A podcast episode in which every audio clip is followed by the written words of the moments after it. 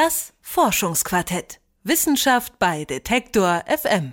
Sackdoof, feige und verklemmt ist Erdogan, der Präsident. Mit diesen Worten beginnt Jan Böhmermann in seiner Sendung ein Schmähgedicht.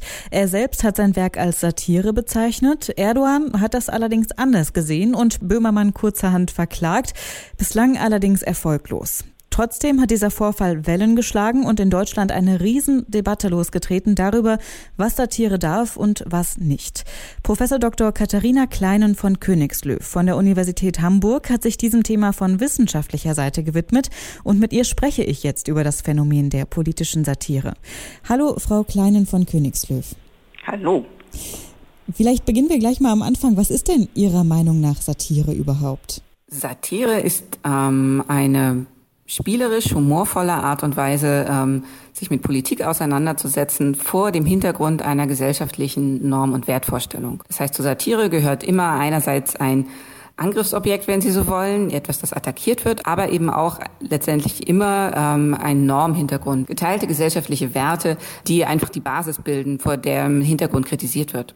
Sie untersuchen ja seit äh, Jahren schon politische Satire und speziell die Heute-Show. Was ist denn für Sie das Spannende an diesem Themenfeld? Ähm, ich interessiere mich grundsätzlich gesehen für alle Formen von politischer Kommunikation und wie sich diese verändern durch die Digitalisierung. Politische Satire ist in dem Kontext besonders deswegen interessant für mich, weil sie Menschen erreicht, die jetzt nicht unbedingt so wahnsinnig politisch interessiert sind und auch nicht unbedingt allen klassischen Nachrichtenmedien täglich folgen. Ähm, es ist eine besondere Form der Auseinandersetzung und Politik, die weitere Personenkreise erreicht als klassische Medien. Und wie macht man das Ganze? Also wie geht man daran wissenschaftlich? Wie kann man politische Satire untersuchen? Na, zum einen können Sie sich natürlich schlicht die Inhalte angucken. Also ich habe Inhaltsanalysen der Ausgaben der Heute Show selbst durchgeführt. Welche Politiker, welcher Parteien werden da besonders aufs Korn genommen? Worum geht es dabei? Geht es um politische Aussagen und Inhalte oder doch nur um Oberflächlichkeiten, Akzente und ähm, Körperfülle oder ähnliches? Und dann kann man aber auch anschauen, wie wirkt das auf die Leute? Ähm, erstens, wer wer rezipiert das, wer nutzt das, wer schaut sich das an, ähm, wie verbreitet sich das weiter, heutzutage halt besonders über soziale Netzwerke und wie wirkt das dann auf die Menschen? Lernen sie was daraus? Macht sie das letztendlich Politik verdrossener oder motiviert sie das im Gegenteil, sich mehr mit Politik auseinanderzusetzen? Das kann man dann über Befragungen und Experimente sich anschauen und ich habe mir dazu noch angeschaut, wie werden denn eigentlich äh, die Posts der Heute-Show über die Diskussionen, die dort stattfinden, kann man natürlich auch etwas darüber lernen, wie Menschen politische Satire nutzen, um sich ein Bild von Politik zu machen. Da sind wir ja gerade äh, sicherlich auch in einer interessanten Zeit für Sie. Es wird ja viel über die Bundestagswahl diskutiert, logischerweise. Die Heute-Show, die beteiligt sich trotz Sommerpause mit vielen Beiträgen bei Facebook, aber auch Twitter. Eben, äh, da sind wir schon wieder bei sozialen Netzwerken. Und es gab diese Aktion mit den vermeintlichen äh, Wahlplakaten-Leak der CDU, SPD und Grünen. Mhm. Da haben manche Nutzer gedacht, ist richtig. Andere haben das eben als Satire erkannt und haben es dann auch stark kritisiert, also die Heute-Show dafür stark kritisiert. Ist das für Sie noch Satire oder geht das schon zu weit? Also sat politische Satire ist es auf jeden Fall. Inwieweit das zu weit geht, ist die Frage, was wir uns von politischer Satire er erwarten. Grundsätzlich gesehen würde ich immer sagen, normativ wünschenswerter ist Satire, die nicht nur sich lustig macht über Politik und in diesem Fall über politische Wahlplakate und überwiegend über deren Inhaltslehre, sondern auch versucht, in irgendeiner Form eine Botschaft rüberzubringen oder ja etwas Inhaltsvolleres anzukreiden als nur die Tatsache, dass politische Plakate Plakate halt oft mit leeren Formeln operieren. Grundsätzlich gesehen, klar darf politische Satire das, aber wahrscheinlich trägt diese Form von politischer Satire nicht wirklich dazu bei, mehr Menschen für Politik zu interessieren oder Menschen zum Nachdenken über Politik zu bringen. Wenn Sie jetzt sagen, das ist Ansichtssache ne, und je nachdem, was man sich von, was man eben von politischer Satire erwartet, hat dann politische Satire an sich überhaupt Grenzen? Also ich halte mich da, um ehrlich zu sein, eher an den strafrechtlichen Kontext und würde sagen, in dem Moment, in dem sie ernsthaft Persönlichkeitsrechte verletzt, hat Satire schon Grenzen. Insbesondere wenn es sich nicht um Personen des öffentlichen Lebens handelt. Ansonsten ist für mich eine zentrale Funktion von Satire und insbesondere politische Satire immer wieder auszuloten, was denn unsere gesellschaftlichen Normen sind, dessen was gesagt werden darf und was nicht gesagt werden darf. Sie dürfen nicht vergessen, dass die früheren Satiresendungen im öffentlich-rechtlichen Fernsehen immer wieder ein sehr frühes Ende gefunden haben, weil es zu starke Publikumsproteste gegeben hat. Meistens, wenn es um Kritik an Kirche ging. Heutzutage kratzt das tatsächlich kaum noch Menschen, wenn auch mal über Kirche Witze gemacht werden. Da haben sich die gesellschaftlichen Normen bewegt und politische Satire ist eben ein Anlass, immer mal wieder sich darauf zu verständigen, wo sind denn unsere Grenzen? So Formate wie jetzt die Sendung von Jan Böhmermann beispielsweise gibt es ja mittlerweile weltweit.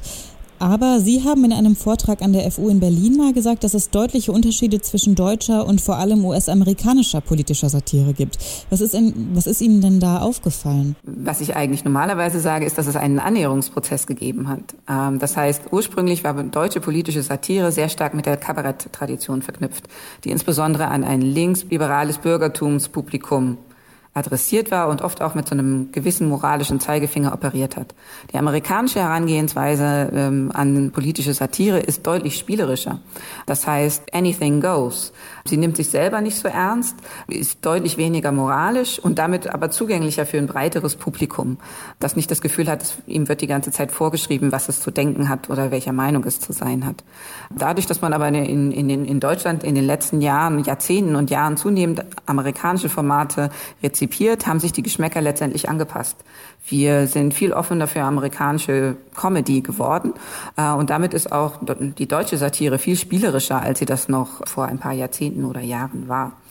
Wenn wir jetzt aber konkrete Formate uns anschauen, jetzt insbesondere in dem, den direkten Vergleich zwischen The Daily Show und der Heute Show, fällt da auf, dass The Daily Show zumindest unter Jon Stewart klarer politische Position bezogen hat, als es die Heute Show tut. Letztendlich bezieht die Heute Show heutzutage weniger inhaltliche Position als ihr amerikanisches Vorbild und ist in dem Sinne fast schon amerikanischer geworden. Konnten Sie in Ihrer Forschung denn feststellen, welchen Stellenwert politische Satire dann in Zukunft haben könnte? Die Forschung tut sich generell schwer mit Prognosen.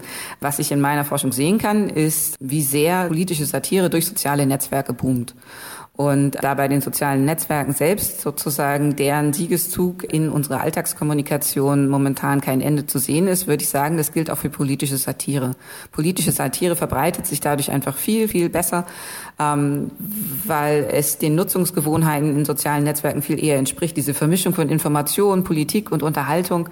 Damit erreicht man einfach viel mehr Menschen in sozialen Netzwerken und diese kleinen Häppchen, die einem da serviert werden, sind einfach sehr gut dazu geeignet, geteilt zu werden und mit Freunden darüber zu lachen oder sie darauf aufmerksam zu machen. Und insofern gehe ich davon aus, dass wir eher immer noch mehr politische Satire, insbesondere über soziale Netzwerke, sehen werden. Würden Sie denn so weit gehen zu sagen, politische Satire könnte irgendwie Nachrichten oder klassische Nachrichten mal ersetzen? Also im US-Kontext ist das tatsächlich schon diskutiert worden, inwieweit nicht Formate, politische Satireformate inzwischen den besseren Journalismus bringen. Es hat immer wieder Beispiele gegeben aus ähm, amerikanischen Formaten, nehmen Sie zum Beispiel Last Week Tonight, aber eben auch aus der Daily Show, wo innerhalb dieser Formate politische Themen besser aufgegriffen worden sind, als der klassische Journalismus das in dem Moment gemacht hat.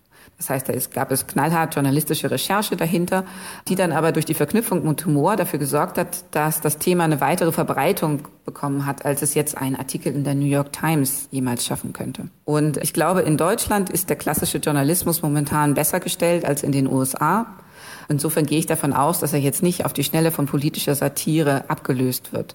Aber ich glaube trotzdem, dass er auch der deutsche klassische Journalismus etwas davon lernen kann, wie über politische Satire ernsthaft nachgefragt wird und nachgebohrt wird und äh, tatsächlich politischen Themen nachgegangen wird und gleichzeitig diese Themen an eine breitere Masse verbreitet werden, als das, als der klassische Journalismus momentan erreichen kann. Politische Satire mittlerweile reflektiert die nicht nur Geschehnisse, sondern kann sie auch aktiv mit beeinflussen. Eine Entwicklung, die auch in Deutschland wissenschaftlich untersucht wird, zum Beispiel durch Professor Dr. Katharina Kleinen von Königslöw. Sie widmet sich Satire von wissenschaftlicher Seite und zwar an der Universität Hamburg. Vielen Dank für das Gespräch. Vielen Dank auch von mir. Das Forschungsquartett. Wissenschaft bei Detektor FM.